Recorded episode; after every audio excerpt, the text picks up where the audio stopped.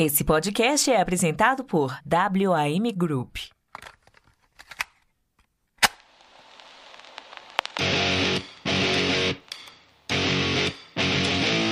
Bem-vindos ao podcast Despachados. Produzido por Mindset.net. Apresentação: Foca. Olá, caro áudio spec! Eu sou o Foca e você está no Despachados, o maior e melhor podcast a oeste de Noronha, patrocinado pela WM do mundo. Sejam mais uma vez muito bem-vindos a bordo de nossa humilde atração podcastal.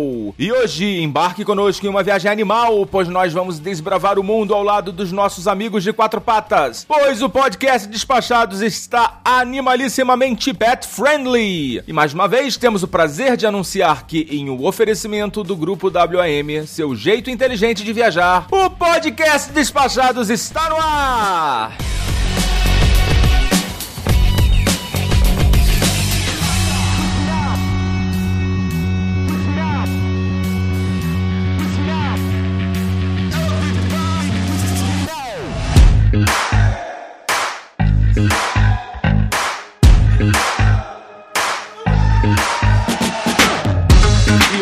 Seguimos com mais uma parte da nossa entrevista com o nosso sponsor, o maior incentivador dos podcasts de viagens da podosfera brasileira, quiçá mundial, André Ladeira, e vamos continuar nosso papo sobre o mercado da WM agora. Em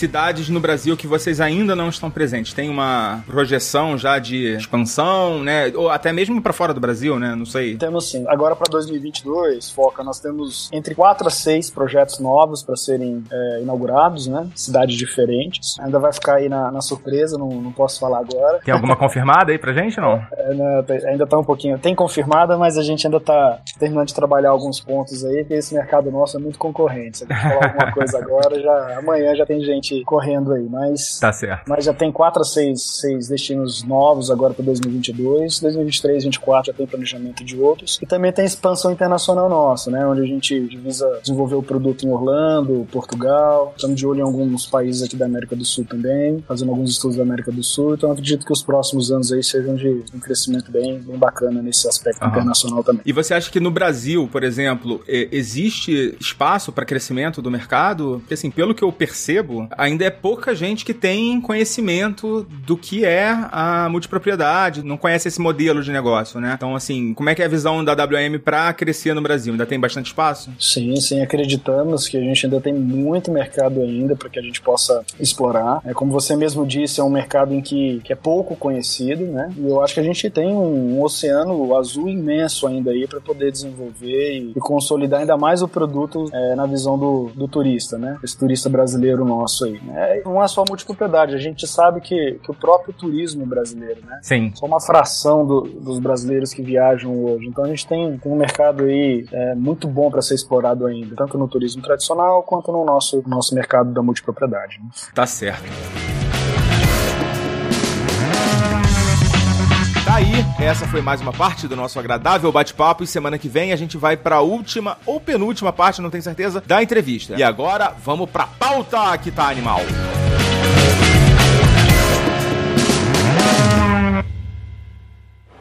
Senhoras e senhores ouvintes do podcast Despachados, sua aeronave encontra-se em solo e o seu embarque está autorizado. Sabemos que a escolha do conteúdo é uma decisão do cliente. Por voar com o podcast Despachados, obrigada.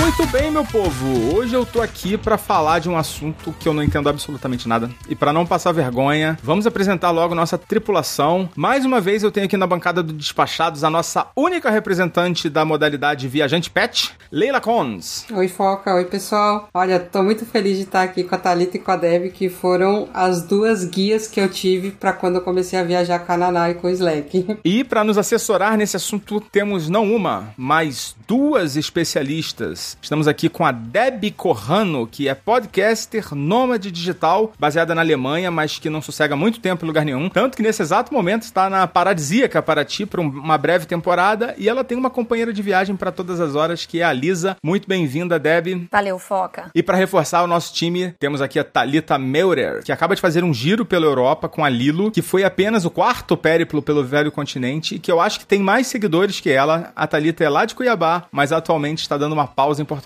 e está aqui para contar tudo pra gente sobre como é a vida de mãe de pet viajante. Oi, pessoal. Oi, Deb. Oi, Leila. Oi, Foca. É isso aí, vamos começar, né? Vamos começar pelo início. Na visão de vocês, iniciar um planejamento de uma viagem com um pet, por onde que deve ser feito esse início, né? Por onde começar é, em termos de planejamento? E aí eu vou deixar aqui pra Talita. Ai, ai, ai. Eu acho que a primeira coisa é você colocar na cabeça que vai dar um pouquinho de trabalho, assim como dá trabalho para você viajar com um humano e você absorver esse trabalho aí e entender que faz parte da viagem. É, não pode estressar, não pode achar que tá perdendo tempo, não pode encarar isso como um trabalho extra. Você tem que encarar isso como um planejamento de viagem, a parte é uma parte importante da viagem, né? É uma parte legal da viagem. Então você tem que levar sempre o planejamento numa boa. Eu acredito até que tem um humano que dê muito mais trabalho, né? Olha, tem uns que Com sim. certeza. Acho que é muito ficar em paz com essa ideia, né? De que vai dar trabalho. E tudo bem, porque, né, você nunca vai viajar sem dar trabalho. Ainda mais agora, no mundo que a gente vive hoje, vai dar sempre trabalho. E você, Leila? Além de ter aprendido tudo aí, lendo os blogs aí da- das nossas especialistas, como que você tem feito aí pra viajar com, com seus bichinhos? Então, a, a minha primeira surpresa, quando eu comecei, eu tinha recebido uma proposta pra me mudar pra Europa. Aí eu falei, ok, a Naná obviamente vai com a gente, não existe a possibilidade dela não ir. Aí eu fui procurar, foi quando eu cheguei no site da Deb. Aí quando eu vi, eu falei assim, meu Deus, eu vou precisar de três, quatro meses minimamente pra levar ela, né? Então eu acho que é, você fazer com uma antecipação, isso é essencial, porque você é, não tem como dar jeitinho, não tem como diminuir o tempo, porque isso é um requisito lá fora, né? Então hoje, para você levar um animal para Europa, Estados Unidos agora tá com umas regras diferentes, mas antes da pandemia era similar. Se você não tem nenhuma etapa feita, você vai demorar pelo menos quatro meses para conseguir viajar com seu animal, tá? Então não dá pra você comprar uma passagem para ir daqui a um mês e já achar que você vai levar, porque você não vai. O que é mais ou menos o que eu levo pra tirar um visto, levando em conta que eu moro lá em Cuiabá, a gente não tem embaixada, não tem consulado, não tem nada, então eu tenho que viajar pra outro lugar pra tirar visto pra mim, pra ir pros Estados Unidos, então dá mais ou menos o mesmo trabalho. Era exatamente o que eu ia colocar. Pra você fazer uma viagem dependendo do destino, não é muito diferente, né? Você precisa também de bastante tempo, né? Hoje em dia, eu acho que três meses é até pouco, né? Se a pessoa vai ter que tirar visto, pelo menos pros Estados Unidos, né? Que nem a Deb falou agora nessa época de pandemia, né? A gente tem que se ligar em todas as regras e ler com. repassar todo, tudo, tudo, ler tudo. Eu tô com a sensação hoje em dia de que todo mundo tá viajando do jeito que a gente viaja com cachorro hoje em dia. É. Então tá todo mundo preparado. Daqui vocês já podem pegar e começar a tirar a documentação que já tá tudo certo. Até porque, como as regras mudam o tempo todo, também mudam na, da questão dos cachorros, e que ninguém sabe também, né? Você liga na embaixada, você liga não sei aonde, ninguém sabe responder. Você liga na, na companhia aérea, eles falam A, depois se eles- você liga de novo, eles falam B. Cada hora é uma coisa diferente. É exatamente a mesma sensação. Eu falo para as pessoas que me procuram, às vezes eles falam que estão com medo. Eu falo, se você não tá com medo é porque você tá fazendo isso errado. Porque sempre vai dar medo de dar alguma Você merda. não tá preocupado com nada, pode ter certeza que você vai ter alguma surpresa, né? Porque você só aprende viajando, você só aprende fazendo. É... A, a burocracia é engraçada. Mas depois que você faz, é- eu falo que é igual o TCC de, de faculdade. Você acha que é um monstro de, de sete cabeças, mas depois que você faz, fala, nossa, eu tava com medo disso. Olha, a única vez que eu fui tranquila, deu ruim e ele ficou com meus pais. Ainda bem que era uma viagem curta, né? Era de um, assim, era de um mês, mas eu tinha com quem deixar, né? E foi a única vez que eu fui tranquila pro aeroporto certa de que eu estava com tudo necessário. É, E eu já viajei assim com o na mão, porque a gente saindo de Cuiabá, né? Se bate lá em São Paulo e as coisas não dão certo, a gente não tem nem com quem deixar a Lilo, não tem essa opção, né? Então a gente tá sempre viajando a princípio. Mas sempre deu certo. Eu sempre considero a possibilidade de dar errado e, tipo, ah, se tudo der errado, eu vou ter que perder essa passagem e alugar um Airbnb, sei lá, de última hora. Sim. E é isso.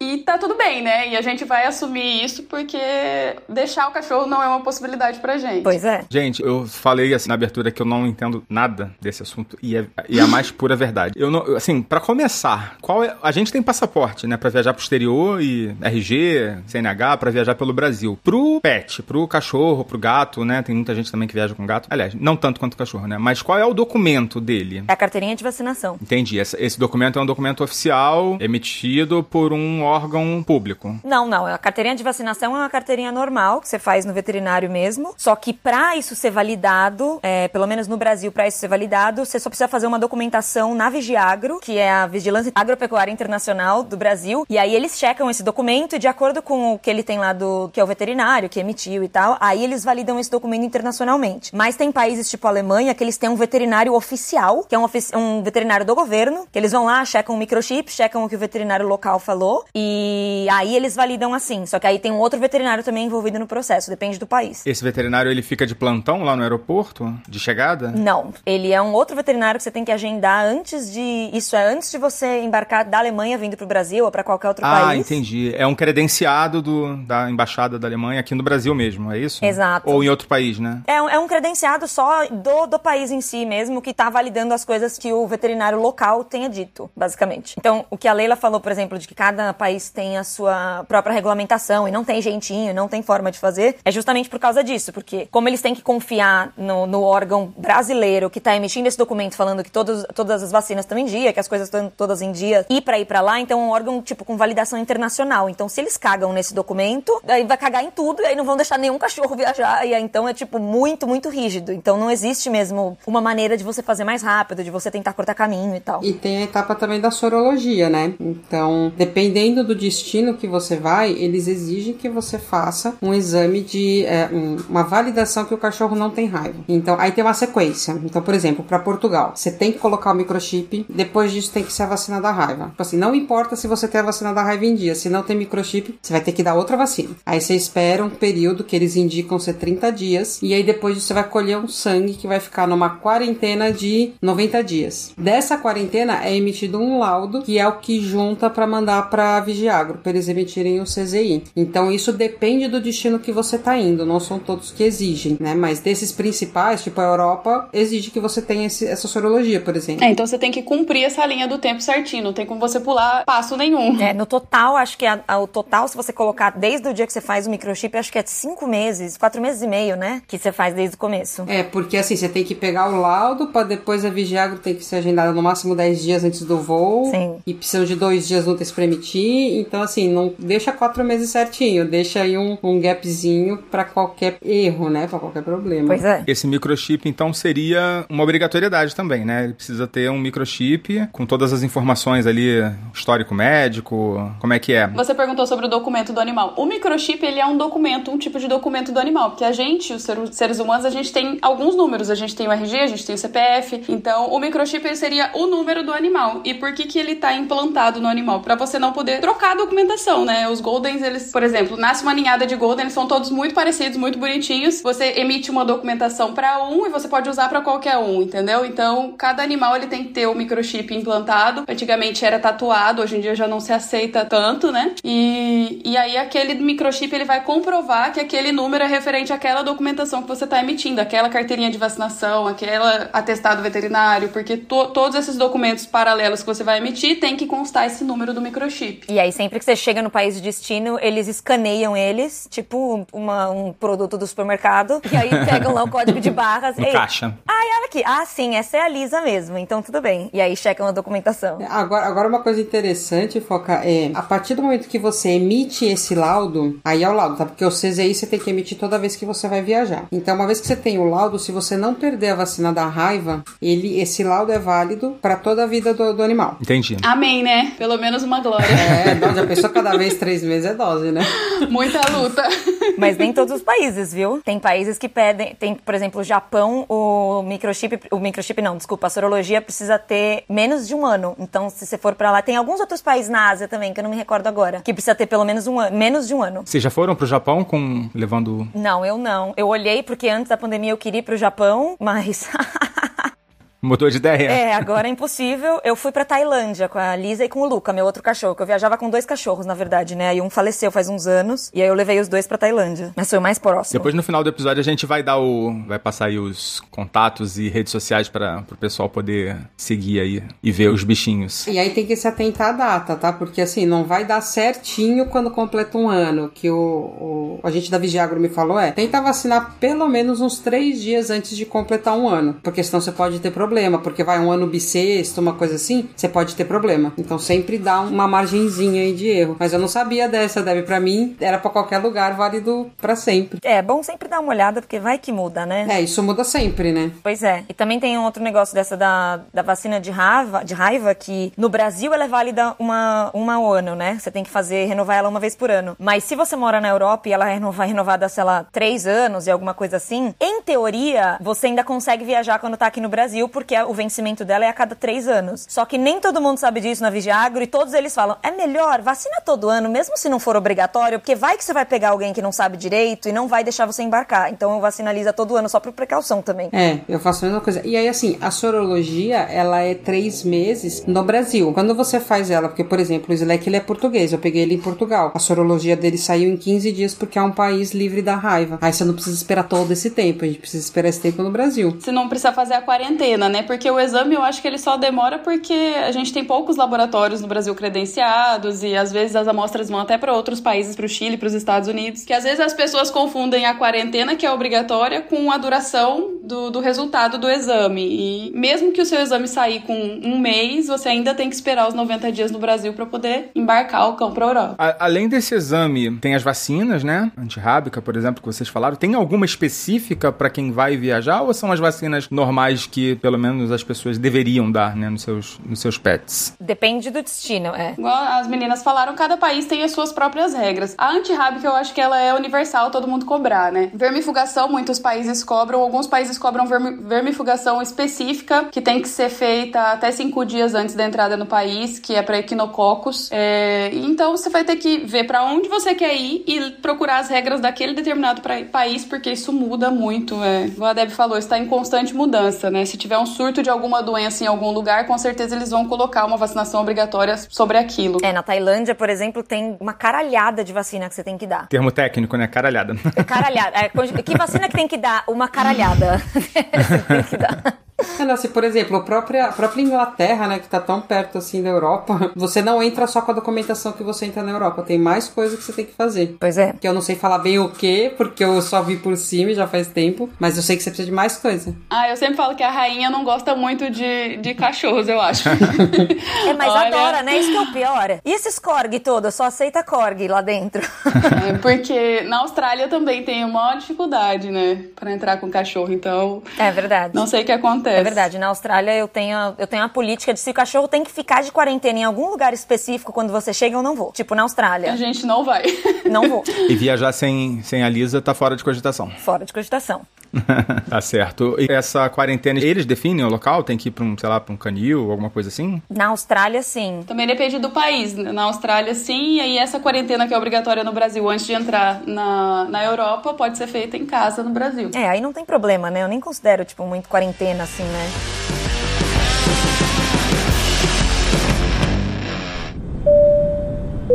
Pedimos respeito às regras de proteção contra o coronavírus. Para conforto dos que são contra o uso de máscaras, instalamos um assento confortável no compartimento de cargas. Lembramos também que calcinhas, cuecas e demais itens de moda íntima devem ser utilizados na parte de baixo e não poderão ser utilizados como máscara.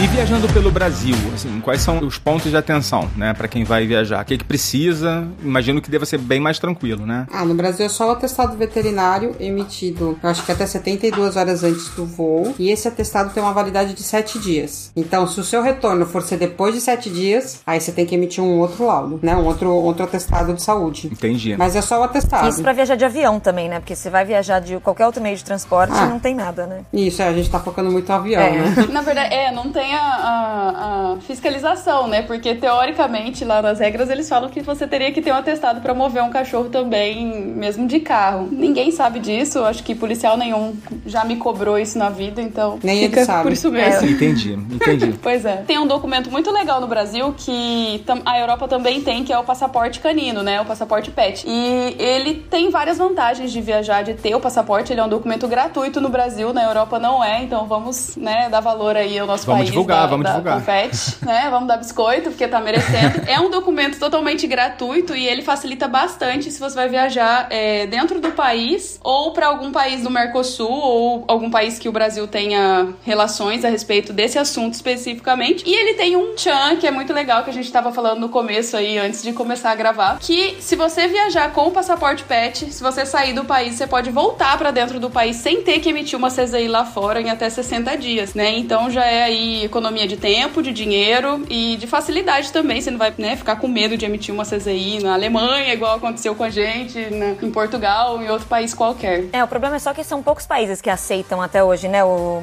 o passaporte brasileiro. Sim, mas essa questão de voltar pra dentro do país, né, é o Brasil que aceita. Então você não precisa emitir a CZI lá. Pra qualquer país que você for, independente do país que você for, você pode voltar pro seu país, né, pro Brasil, sem ter que emitir uma CZI no país de, de, de origem. É, se não fosse isso, teria que tirar um outro documento lá fora, né? Que aí provavelmente vai ser até mais caro, né? Teria, e muitas vezes eles são pagos, né? Aqui em Portugal, qualquer coisinha que você for fazer é pago. Para viajar de avião, já que a gente mencionou, né? Aqui no Brasil, além desse, desse passaporte, né? É, o que que precisa? Tem que ter algum atestado? É um atestado de saúde e, assim, honestamente, a outra, outra coisa que eu falaria também que seria muito importante é pra checar muito bem a companhia aérea que você tá indo viajar, porque no Brasil é foda. Teve um caso recente aí, né? De um, de um extravio, né? É assim, tem duas formas de viajar, né? Todos esses que aconteceram foram animais que foram no porão, mas também é possível ir na cabine, só que são regras mais restritas, principalmente com relação a tamanho e peso, né? Então aqueles animais menores, tal, aí isso depende muito de companhia para companhia. Tem companhia que são 7 quilos com aquela casinha, tem companhias que são 8, tem companhia que, que aceita 10 quilos. Então aí você tem que A Gol no Brasil é a companhia mais legal por deixar até 10 quilos dentro da cabine, né? A que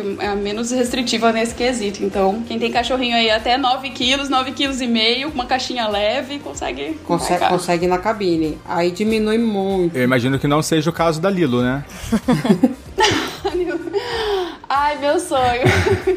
Então, no caso de- dos maiores, tem que vai no porão mesmo, é isso, né? Vai no porão e aí nesse, nesse ponto a gente, no meu caso principalmente, eu só tenho a Latam de opção, né? Eu não tenho outra opção, então não adianta eu chorar as pitangas, é a Latam e pronto. Porque as outras hoje não fazem o transporte de animais? Porque a Gol, ela é. Na, na verdade, algumas fazem, a Gol ela aceita até 30 quilos no porão, né? E a, e a Lilo sozinha ela tem 30 quilos. E a caixa dela tem mais 10, 12 quilos, né? Eu já tive uma caixa de 8, que era perfeita, maravilhosa, me, desfi, me desfiz dela, agora a nova caixa provavelmente vai ter 12, né? Que é a mais comum. Thalita, a Azul começou recentemente, mas coisa assim, de seis meses, a transportar animal internacional. Eu não sei quais são as regras de porão, mas fica a dica. Pode ser que você tenha mais uma opção. Dentro, dentro do Brasil, como que tá? Porque a Azul era a mais restritiva de todas. Ela só aceitava cão de 5 quilos. Era tipo chihuahua e pincher. Cachorro de pelúcia, era.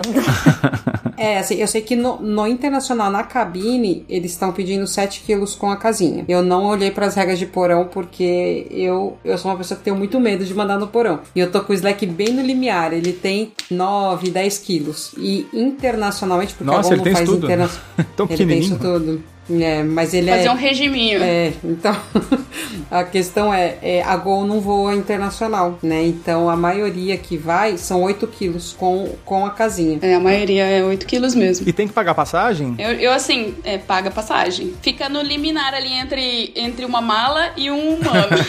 Não é nem o preço de uma mala, nem o... Eu costumo falar que é o preço de uma prancha de surf. Então tem gente que leva prancha de surf e eu levo meu cachorro e tá tudo bem.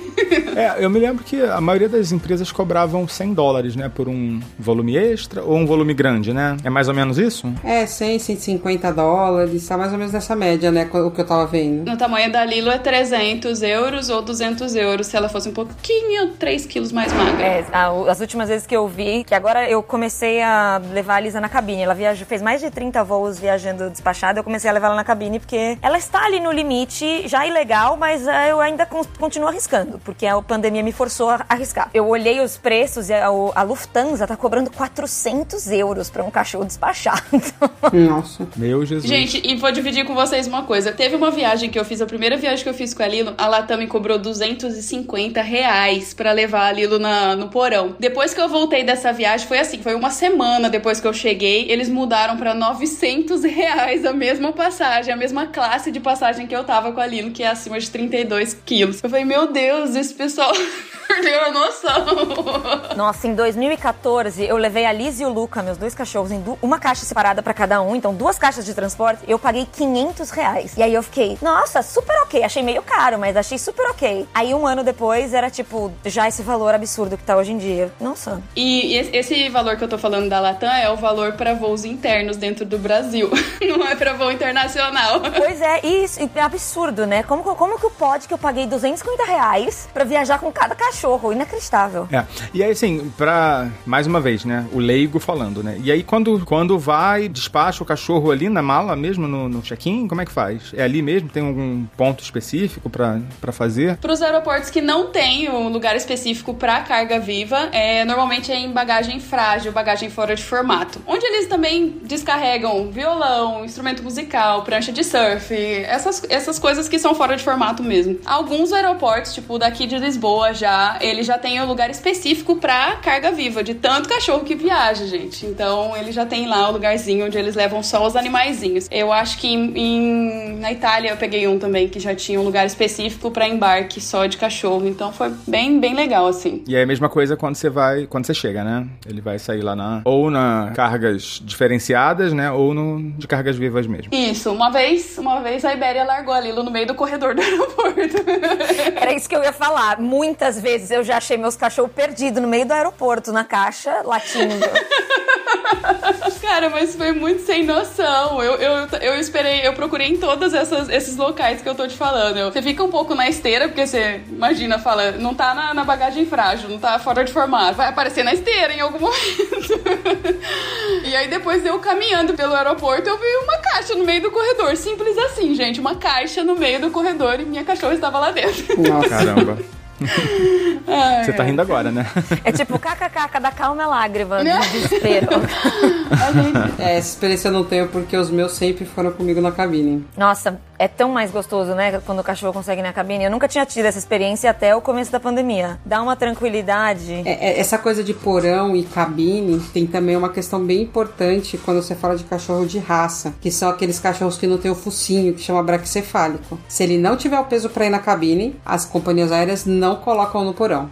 Pode chorar o quanto você quiser, você não vai levar seu animal, né? Porque é um risco de vida pro animal ele ir no porão, esses cachorros que, que tem o focinho curto. É, e muita gente também me procura, justamente, a, a maioria das pessoas que vêm conversar comigo é, é, porque elas querem dar o jeitinho, porque elas já leram a regra, elas não se enquadram na regra e aí elas querem saber como que elas podem fazer para se enquadrar, para viajar mesmo não se enquadrando na regra. E eu vou dividir a, a minha opinião assim, e que eu normalmente passo para as pessoas. Às vezes eu choro lágrimas de sangue por não poder fazer uma coisa que eu quero fazer, mas eu aprendi a não forçar. Por exemplo, eu aprendi que a, a Lilo ela não pode viajar, por exemplo, no porão da Azul. A Azul não voa cachorro de porão, porque eles não têm espaço adequado para isso. Então, se por um acaso eu der um jeitinho, conhecer um amigo de um amigo de um amigo que vai colocar Lilo no porão, e eu não sei se isso vai ser bom para ela. Então, quando eles falam não, eu aceito, choro, aceito, choro mais um pouquinho, mas eu aceito no final. Porque é, eu prefiro ter minha cachorra sã e salva, entendeu? Essa é a minha prioridade.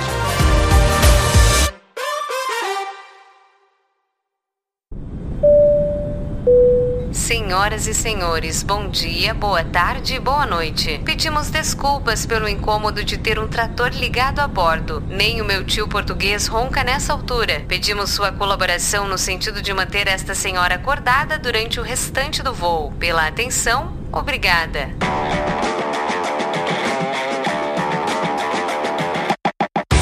Leila, você, apesar de viajar em cabine, só o simples fato de você estar viajando com o seu pet já te limita em termos de opção, né? Você não pode viajar em qualquer companhia. E nem em qualquer assento, porque, por exemplo, você não pode ficar em saída de emergência. Aham. Pra quem tem a, o- a condição de viajar numa classe executiva, não são todas as companhias aéreas que aceitam animal em classe executiva. Então, Entendi. isso também são coisas a se considerar, né? Pra quem for viajar, de acordo com o nível de cada um, né? Imagina o pobre coitado vai ter que voar de econômica. É, então, Tadinho.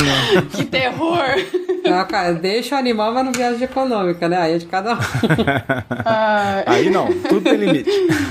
Mas assim, dentro desse universo de limitações, existe uma, pre- uma preferência ou você já tem a, a sua padrão e vamos que vamos? Olha, assim, pra voos que eu viajava sem, sem meu- meus cachorros, eu sempre fui de azul, que é onde eu concentro meus pontos tal. A gente fazia muito São Paulo-Lisboa. Só que todas as vezes que eu fui e voltei com eles, é, eu sempre fui de Latam, né? Ah, entendi. Então quando você vai com pet, você vai com de Latam. É, porque a azul não transportava. Ah, tá. Nem em cabine. Quando eu fui com a Nana, na verdade, eu fui de Air Europa.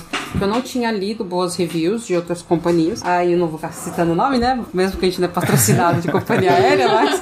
Eu não tinha lido boas reviews e eu tinha lido uma boa review da Air Europa. Eu gostei bastante do tratamento, eu tava sozinha e, e o staff me ajudou bastante com ela. Ela foi no- na, na casinha dela, em cima, comigo e foi super tranquilo. Ah, e depois Latam por uma mera facilidade, porque a Latam depois disso começou a voar direto Lisboa e tinha a facilidade de que ah, os dois eram meus cães de apoio emocional e a Latam fazia esse tipo de. Eles aceitavam esse tipo de, de laudo, né? Depois disso, na última vez que eu vim com eles pro Brasil, eu já sabia que seria um problema eu voltar com eles para Portugal por causa do slack, do peso, tudo, porque a Latam já tinha anunciado que ia parar de fazer. Então hoje o laudo de eh, apoio emocional só é obrigado para voos com origem ou destino Estados Unidos. hum, cancelaram isso aí também.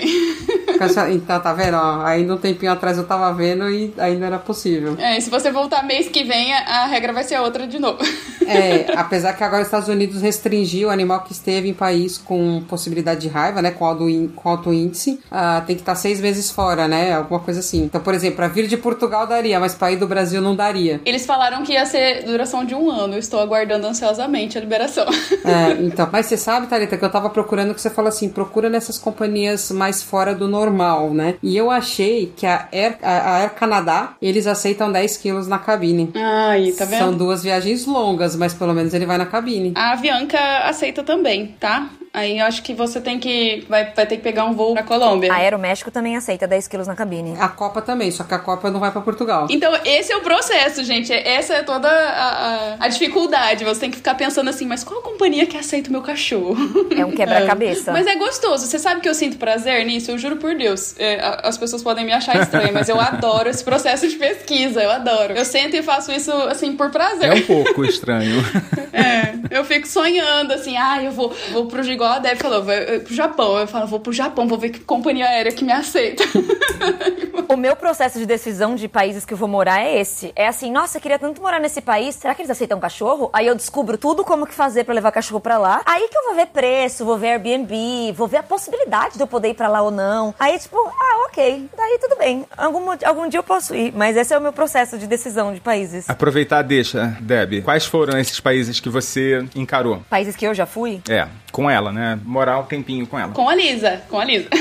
Ah, não, basicamente todos. É, eu já eu fui pra, pra Alemanha, pra Áustria, pra Hungria, pra Espanha, pra Portugal, pra as Ilhas Canárias, pra o México, pra Tailândia, pra Sérvia, pra Bulgária, pra Macedônia do Norte. Pu- Putz, sei lá, nem sei mais. Eu fui muitos. Que era pra Macedônia. Você morou na Macedônia um tempinho? Não, fiquei só um pouquinho, eu achei muito chato. Ah, tá. Eu imaginei que fosse, tipo, assim, meio sem graça, né? Não, não tem muito o que fazer. Você sabe- Skopje é a cidade mais estranha do mundo, com umas, umas estátuas estranhas espalhadas pela cidade. É muito estranho. Você sabe quando a gente tava em Portugal, teve uma pessoa que tava falando comigo e com o Léo e falou assim: Ah, vocês topariam um projeto em Dubai? A gente falou assim, por que não? Aí fui começar a ver como que seria pra levar eles. Ah, falando especificamente da Emirates, eles não aceitam cachorro na cabine, é só no porão, porque na cabine eles aceitam falcão. Sim! Falcão, eu já vi, também. isso. É uma coisa.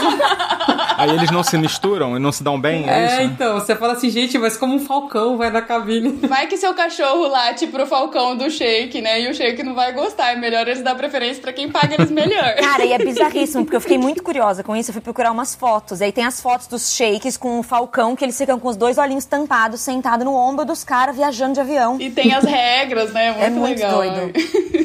Tem uma foto, eu vou ver se eu, se eu acho pra botar no, no post desse episódio, que é um avião da Emirates tampado de falcão. Eu vi Sim. isso. É. Todos os assentos têm um falcão. Deviam estar indo pra alguma conferência. Conferência de Falcão.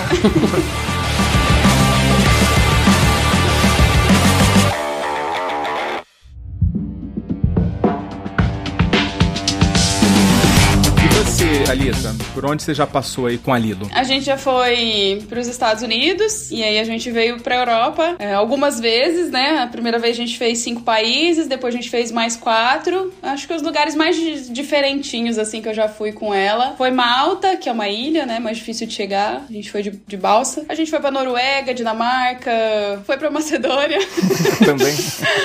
A gente foi pra Albânia, pro Kosovo, pra Turquia. Eu acho que a Turquia foi bem, bem, uma viagem bem exótica, bem difícil, inclusive não recomendo ir pra lá com cachorro. Nossa, a Lilo não ficou louca com os gatos? Não, ela não ficou louca. A gente teve alguns probleminhas com cachorro de rua, porque apesar deles não serem violentos, né, agressivos, eles vinham pra cima da gente, latindo, mostrando que o território era deles. Então era assim, era um terror sair do hotel com a Lila. Foi igualzinho que aconteceu comigo na Tailândia. É, mesma coisa. Ai, gente, é terrível. E aí, ah, você se vê rodeado assim de 5, 6 cachorros de rua. Todos eles são grandes lá. Não existe cachorro pequeno, sabe? Shih Tzu não chegou lá. Levem pra lá que vocês vão ganhar muito dinheiro. Eles não têm cachorro pequeno, então todos os cachorros lá são grandes. Aí você não sabe se algum vai realmente atacar, se você vai ter que lutar com alguns. né, isso é meio tenso. É, vocês já foram pra, pro Atacama, lá pra São Pedro da, da Atacama? Nunca fomos. Eu acho que eu não recomendaria também, porque é exatamente isso lá. Lá tem muito cachorro vira-lata, né, de rua. E eles são enormes, assim, não são cachorrinhos igual aqui, né? E normalmente, é, normalmente cachorro de rua não é agressivo, assim, né? Eles não chegam a atacar. Até porque se eles forem atacar qualquer cachorro, vai dar trabalho pra eles brigar todo dia na rua. Mas dá medo, né? Você não sabe. Nossa, quando eu tava na Tailândia, eu fui rodeada por uma gangue de cachorros quando eu tava passeando com os meus. e eu achei que eu ia morrer. Chegaram seguranças da, da universidade, numa universidade, pública. Eu achei que eu ia morrer. Eu peguei a Lisa no colo, meu outro cachorro era muito grande, né? Então eu ficava, tipo, os cachorros vinham pra cima da gente, eu ficava meio que chutando eles pra fora, assim. Cara, na Turquia, é, chegou um momento que o Renan tava andando com um pau na mão, assim, ele já não soltava mais pedaço de Pior que eu pau. morro de dó. Eu vi esses cachorros de rua, eu queria dar comida pra todos eles. E, nossa, tipo, tadinhos. Na Tailândia eu me acostumei a. Eu saía pra correr com a Liz e com o Luca. E, tipo, no meio da rua, assim, na, em Chiang Mai, né? Que é a segunda maior cidade da Tailândia. E a gente e corria assim, tinha, sei lá, uns 5, 6 cachorros correndo atrás da gente, os 5 quilômetros que a gente corria, todo, todo o percurso. Quando eu me toquei que eles não faziam nada, tudo bem. Mas, tipo, quando aconteceu esse, esse rolê todo que eu fui rodeada de cachorro, foi em Bangkok. E aí depende muito do lugar que você tá. Você tá num lugar aberto e tal, mas é foda mesmo. Lugar com muito cachorro de rua é difícil. É uma corrida mais motivada, né? É, exato. É tipo, caralho, vai, vai. Eles vier pra cima é briga de gangue, é a gangue deles contra a minha É. gangue, então. Aqui a gente luta como uma família, todo mundo entra. A gente tá em sintonia, porque eu ia perguntar justamente assim, se tem lugares que vocês não recomendam, né? Que vocês se arrependeram. Então já temos aqui. Não sei se você se arrependeu na Tailândia, ô Deb. Eu me arrependi, mas não por causa dos cachorros. Não me arrependi, assim, porque não, né? Só me arrependeria se alguma coisa horrível tivesse acontecido. Mas eu não aconselharia porque. Não por causa dos cachorros de rua, mas porque, como a Thalita até falou também que deve ser na Turquia, eles não são muito legais com cachorro num geral, assim. A cultura deles não é de ser muito legal com cachorro. Então não tinha café que aceitava eles, não tinha restaurante que eu podia sentar com eles. É, apesar de eu ter conseguido pegar um trem de Bangkok pra Chiang Mai com os dois cachorros na coleira, todo mundo me olhava como se eu fosse, tipo, completamente maluca. Tirando foto escondido no celular, sabe? Umas coisas assim. Mas eu não achei legal porque os apartamentos eram muito pequenos e todo mundo come fora. Então, tipo, as casas nem tem cozinha às vezes assim. Só tem, tipo, um negocinho pequenininho pra você, sei lá, fazer, é, esquentar água, de fazer chá. Então, não tinha muito o que fazer com os meus cachorros. Porque os parques são cheios de cachorro de rua. As coisas que você faz de humano, assim, ninguém aceita cachorro. Você só se transporta com uma scooterzinha ou de tuk-tuk, que eles também não levam cachorro. Então, é muito difícil. É, cara, cidade que não tem. Eu se, eu, se eu fosse viajar de férias com cachorro, se você quer viajar, você ouvinte que tá aí planejando viajar de férias com cachorro, a primeira coisa que eu pesquisaria é se o transporte coletivo da cidade, se o transporte público aceita animais. Porque quando não aceita,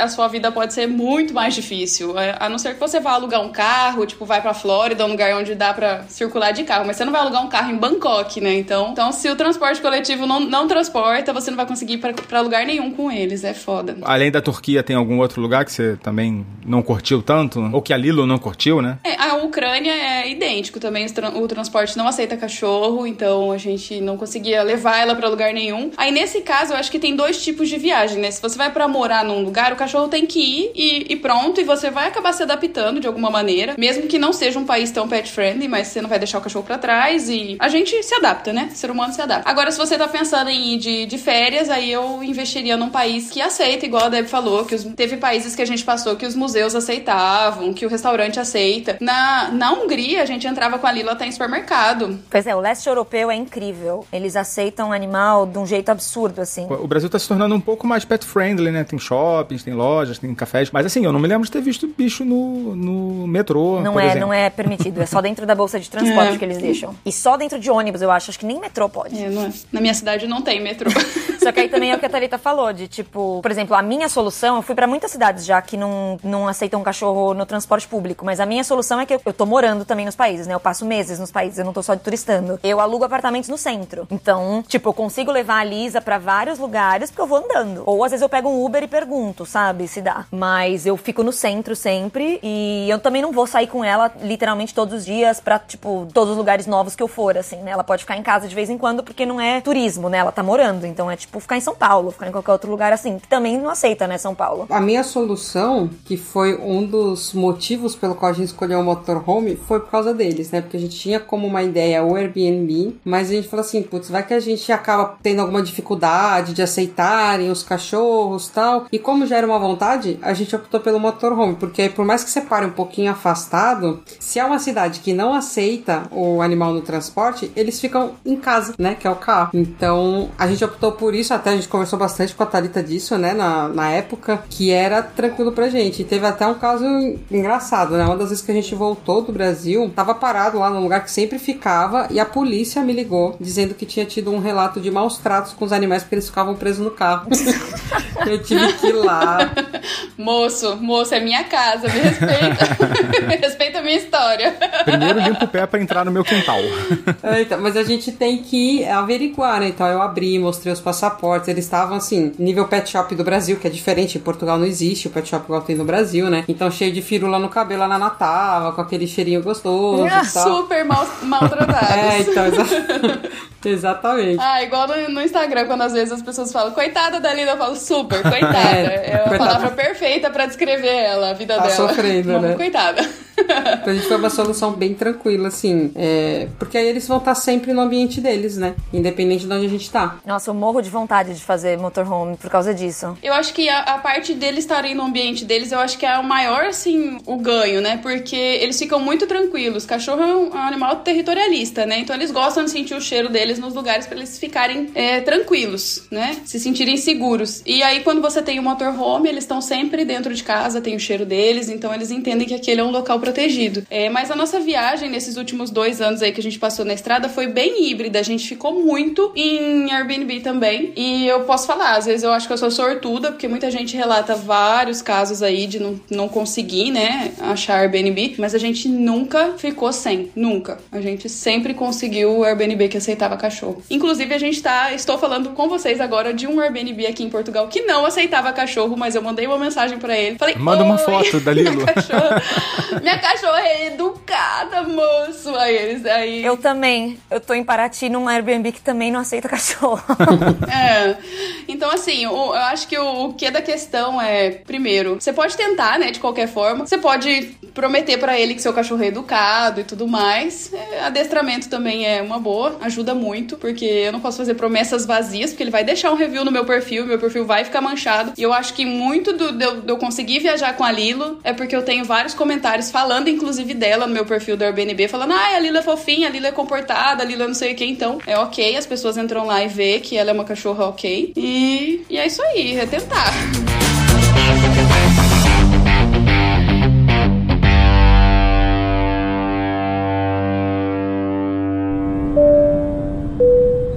Senhoras e senhores, nosso digníssimo piloto estava sem óculos e pousamos alguns quilômetros do nosso destino. Como vocês sabem, esse voo tem como destino o aeroporto de Macapá. No entanto, sejam bem-vindos ao aeroporto de Marabá. No momento, temos tempo claro, 43 graus Celsius. Pela atenção, obrigada.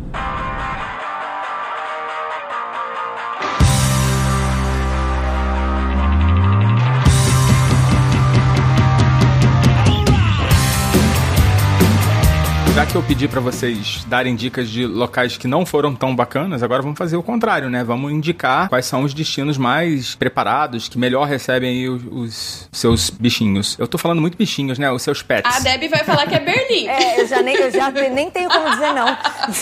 que Berlim ganhou de cidade mais pet friendly em alguns anos. Não, é inacreditável. seguidos, né? Berlim, você faz tudo com cachorro. Os cachorros andam do ladinho do dono sem coleira, porque é obrigatório ser adestrado na Alemanha, né? Quando você adota um cachorro, quando você compra um cachorro, nem existe comprar, né? É obrigatório ele ser adestrado. E se a polícia te para, e porque o cachorro tá sendo um maluco, você tem que provar que ele foi adestrado. Então os cachorros andam dentro do metrô sem coleira, assim, do lado do dono, bonitinho, assim, tranquilo. É absurdo, assim. Quando eu cheguei em Berlim, é por isso que, inclusive, eu estabeleci uma base em Berlim, porque é o melhor lugar do mundo pra eu ter a Lisa. Quando eu saí de São Paulo e fui pra Berlim, eu fiquei tipo, como é possível uma cidade ter ser tão pet friendly assim? Eu achava absurdo. Sabe aquela coisa que as mães falavam antigamente, que era educação europeia dos filhos e tudo mais? Eu acho que isso pra cachorro funciona É- super é bem. educação Porque os cachorros, É. os cachorros na Europa, assim, eles têm uma educação diferente. Eles- a água deles vem com adestramento incluso, alguma coisa assim, porque é possível. Assim, depende do lugar. Você vai pra Espanha, não é assim. A Lisa era mais educada na Espanha. O que olha que ela não é tão educada assim. É, Eu não vi nem, nenhum cachorro não se comportando na Espanha, não reparei, mas é, os cachorros em geral aqui na Europa são bem, bem assim, sabem se comportar pelo menos. Parece que eles fazem parte me- meio que da sociedade, sabe? Eles sabem o lugar deles e tudo mais. Um dos grandes motivos de eu estar sempre indo pra Europa é justamente por causa disso, porque a Europa tem um tipo de tratamento com animais ali, a União Europeia, especialmente os países da União Europeia, nem só também, né? Da Europa inteira, na Sérvia também era assim, que as pessoas simplesmente respeitam que o, animal existe, tá ali, sabe? Igual quando você vai num restaurante que, sei lá, tem uma criança que tá chorando e ninguém se importa que a criança tá chorando, porque, porra, criança chora, cachorro late, acontece, sabe? Ninguém tá nem aí. É, é essa sensação, assim. Você falou uma palavra que eu acho que define, é ninguém se importa. Eu acho que no Brasil existe eh, restaurantes, lugares que estão aceitando pet, mas é um, é um aceitar assim, é um aceitar, ai, venham aqui com o seu pet, meio que eles estão fazendo pra conquistar o cliente, entendeu? Não porque eles realmente aceitam e acham que o lugar, sei lá, é adequado pro pet. Essa é a impressão que eu fico, que eles querem te comprar. Ah, vem aqui que aqui seu filho é bem-vindo. E na Europa é tipo nobody cares, você entendeu? Eles simplesmente são indiferentes ao seu cachorro. Então você entra no mercado, ninguém vai te expulsar do mercado com o cachorro, porque é, aí eu tô falando assim, é, mercadinho de bairro, coisas pequenas. Eu já fui, eu fui na padaria com a Lilo, entrei na padaria, a mulher simplesmente me atendeu, não me expulsou. Ela entendeu que eu tava ali fazendo uma caminhada, aproveitei pra comprar meu pão antes de voltar pra casa, você entendeu? Então é, é meio que assim, ok, entendeu? Você tá com seu cachorro, ok, tudo bem, normal. Não tem motivo pra eu fazer um escândalo por causa disso. E, e eu, eu sinto que o, o clima de aceito cachorro no Brasil é um pouco diferente, mas não saberia colocar em palavras exatas o que que é, mas é diferente. Vou te dar um exemplo. Eu tava, eu tava indo pro Rio de Janeiro, ah, sei lá, uma semana atrás, não sei, duas semanas atrás. E aí eu parei num daqueles. numa grande cadeia de, de, de restaurantes que fica na beira da estrada, né? Sem falar nomes. Sem dizer nomes. Vai que algum dia isso aqui é patrocinado por eles, né? E aí tava escrito na parte de fora assim: seu pet é bem-vindo. E aí, tipo, na, na- no vidro, assim. Aí eu falei, nossa, que legal, né? Aí eu peguei a Lisa e tal, passei, peguei, peguei aquele cartãozinho, né? Pra você comprar as coisas lá dentro. E aí a moça veio desesperada pra mim e falou: moça, não pode entrar com o cachorro aqui. Eu falei, mas por que, que tem o sinal ali na frente que seu pet é bem-vindo? Ela assim, não, não. ele- Ela me falou assim: ele é bem-vindo, mas ele é bem-vindo lá fora. Aí eu, na rua? É, na rua. Aí eu falei, nossa, muito obrigada por permitir um cachorro na via pública. Bacana. E aí saí, tipo. Cara, já aconteceu comigo, tipo, das pessoas me perguntar como que você consegue levar ali num, num restaurante, né? E lá em Cuiabá a gente tem muito essa mania de sentar na calçada, porque é muito quente. Então, é difícil eles fazerem lugares fechados, ou é climatizado ou é na calçada. Então tem muito restaurante na calçada. E a gente sempre foi pra restaurante, sentava na calçada. Eles, como você consegue levar a Lilo? Eu, gente, é calçada. Eu tô pagando imposto pra sentar naquela calçada. Eu acho, inclusive, que eles não poderiam nem colocar aquela mesa ali. Pois é, eu ia falar isso. Você entendeu? É calçada. Como que eles vão proibir você? E já aconteceu também de uma rede, que eu não vou citar nomes, de comida chinesa bem famosa. Eu sentar na calçada e eles falarem: Olha, você não pode ficar aqui. Eu falei, moço, aqui é calçada, não pode. A gente não vai te atender. Eu falei, tudo bem, não tem problema. Nunca mais eu volto aqui. Porque é calçada, cara, calçada. Oi. Bom, gente, temos um programa. Acho que já já conseguimos aí sair do zero, né? Como, por exemplo, é o meu caso, né? e acredito que os nossos ouvintes vão ter um norte aí, né? Talvez eles vão precisar estudar um pouco, né? Claro. Mas pode ser que muita gente ainda tenha muita dúvida, né? Tenha vontade de fazer viagens com os pets, porque hoje, cada vez mais, né? Fazem parte da família, né? Da família brasileira. E a gente quer estar sempre junto, né? Então aí vou agradecer aí a participação das nossas queridas convidadas, Talita e Deb. Foi um, um prazer ter vocês aqui. Um papo foi muito gostoso. É, vou deixar agora aqui aberto aqui o microfone para vocês darem uns recados aí, divulgarem suas redes sociais e também o que mais vocês quiserem, tá bom? Começar pela Deb. O prazer foi meu, gente, adorei. É, assim, dá uma sensação de você pode falar sobre isso, ficar trocando figurinhas o resto da vida, porque tem tanto assunto pra falar e tão poucas pessoas que na verdade ainda fazem isso até hoje que você dá vontade de só ficar. E aquele dia que aconteceu isso? Aí já aconteceu isso com você, que você quer trocar o tempo inteiro. Vocês podem acompanhar as minhas viagens com a Lisa no meu Instagram, que é arroba Deb Corrano. E eu tenho um e-book também com todas as dicas de todos os países que eu já fui, como viajar, como escolher caixa de transporte, documentação, adaptação e tudo isso, que é no viajarcomanimais.com.br. Quem quiser baixar, entra lá. E você também tem um podcast, né? Ai, tenho, mas esse não tá, mas esse não tá muito ativo. Melhor não. Eu sempre gosto de divulgar, né? É, não, Falar, falar dos nossos amiguinhos. Podcast pode deixar por fora dessa vez. Beleza, tá, tá bom, brigadão. E agradecer aí também a Thalita. Ah, foi um prazer estar aqui com vocês. Passou tão rápido que pareceu que a gente estava numa mesa de boteco conversando com velhos amigos. Nem, nem lembrei que a gente estava gravando. Quem quiser acompanhar nossas viagens e as nossas aventuras é pelo Instagram Lilo Mochileira, o Instagram é dela. E eu tenho um curso também de como viajar com animais que visa é, ensinar as pessoas como viajar, porque quando eu comecei a pesquisar, acho que fora a Deb que viajava com animais não tinha quase ninguém. Eu fui atrás de consultoria e tudo mais e além de ser um preço caro, as pessoas fazem as coisas pra você pra uma só vez e aí na próxima viagem, se você quiser continuar fazendo isso a sua vida inteira, como é o nosso caso, os poucos abençoados que gostam de fazer isso, é, você não sabe de nada. Então foi pensando nisso aí que eu tentei bolar um curso pra ajudar as pessoas a, a viajarem mais e estarem sempre com os doguinhos. E como é que faz pra achar o seu curso? Através do Instagram, é, vocês vão conseguir também, tem lá nos stories fixos a, a abinha sobre o curso. Legal. Leila, valeu também pelas suas dicas. Foram bem úteis. Obrigada, Foca. É, eu também aprendi bastante coisa aqui, porque a, a, a minha experiência é muito só Brasil-Portugal, né? Porque quando eu fui tentar fazer um Brasil-México, o Slack ficou, coitado, porque faltou o CZI.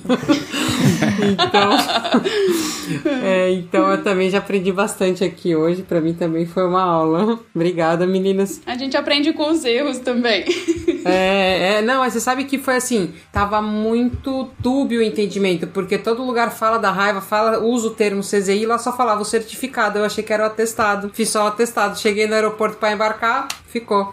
Putz. Cadê? pra quem estiver indo pro México, não é só, não, não é só atestado. Exatamente. Aí como era ficar com meus pais, que eu confio, obviamente, e tal, não teria problema, aí eu, a gente foi com o coração na mão, mas ficou com uma pessoa de confiança, né? Aí a gente foi, mas é isso, a gente vai errando e aprendendo. E agradeço a- as meninas por terem aceitado o convite pra gente conversar aqui e trocar essas figurinhas, porque é isso, né? Bom, gente, daqui a pouquinho a gente volta pros recadinhos.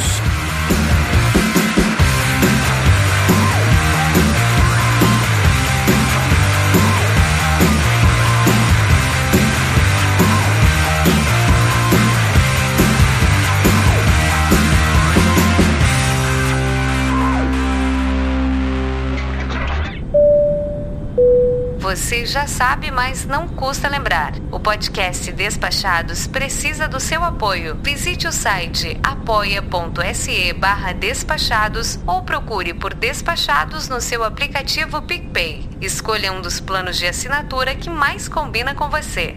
Pela atenção, obrigada.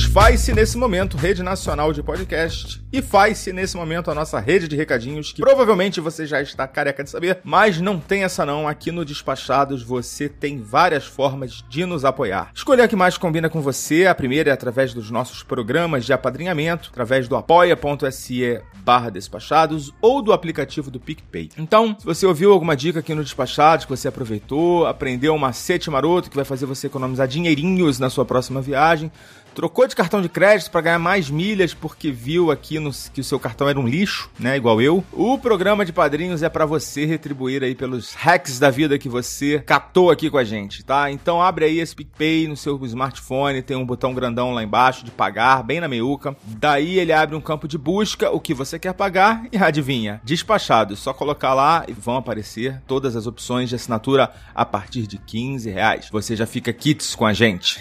Nós temos aqui também a nossa chave Pix, que é o nosso e-mail, contato despachados, e você pode fazer um Pix de qualquer valor, que nós também vamos curtir aqui de montão. Agradecendo mais uma semana aos nossos padrinhos Caroline Sobrinho, Jorge Alfredique, Bruno Souza, Rogério Miranda, Snardo Villarroel. Vocês são nosso orgulho, tem acesso à nossa sala VIP no Telegram e coloque você também seu nome no nosso mural. Você já sabe como, né? PicPay ou apoia.se barra despachados.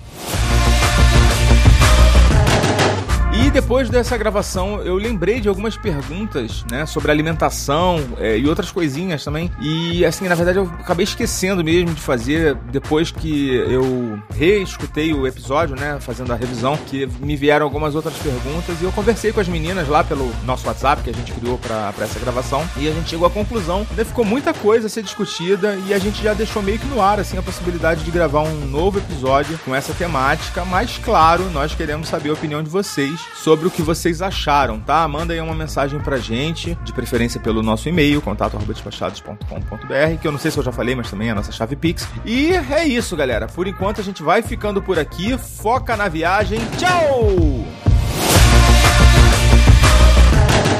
Podcast Despachados tem criação, revisão e apresentação do Foca. Esse episódio teve produção do Foca e da Leila Conch, edição, sonorização e mixagem de Danielo Pastor, textos de Italo Cunha, com as vozes de Patrícia Trezi, Patrícia Vieira e Alves Garcia. A trilha sonora é da Opbeat, realização Mindset.net.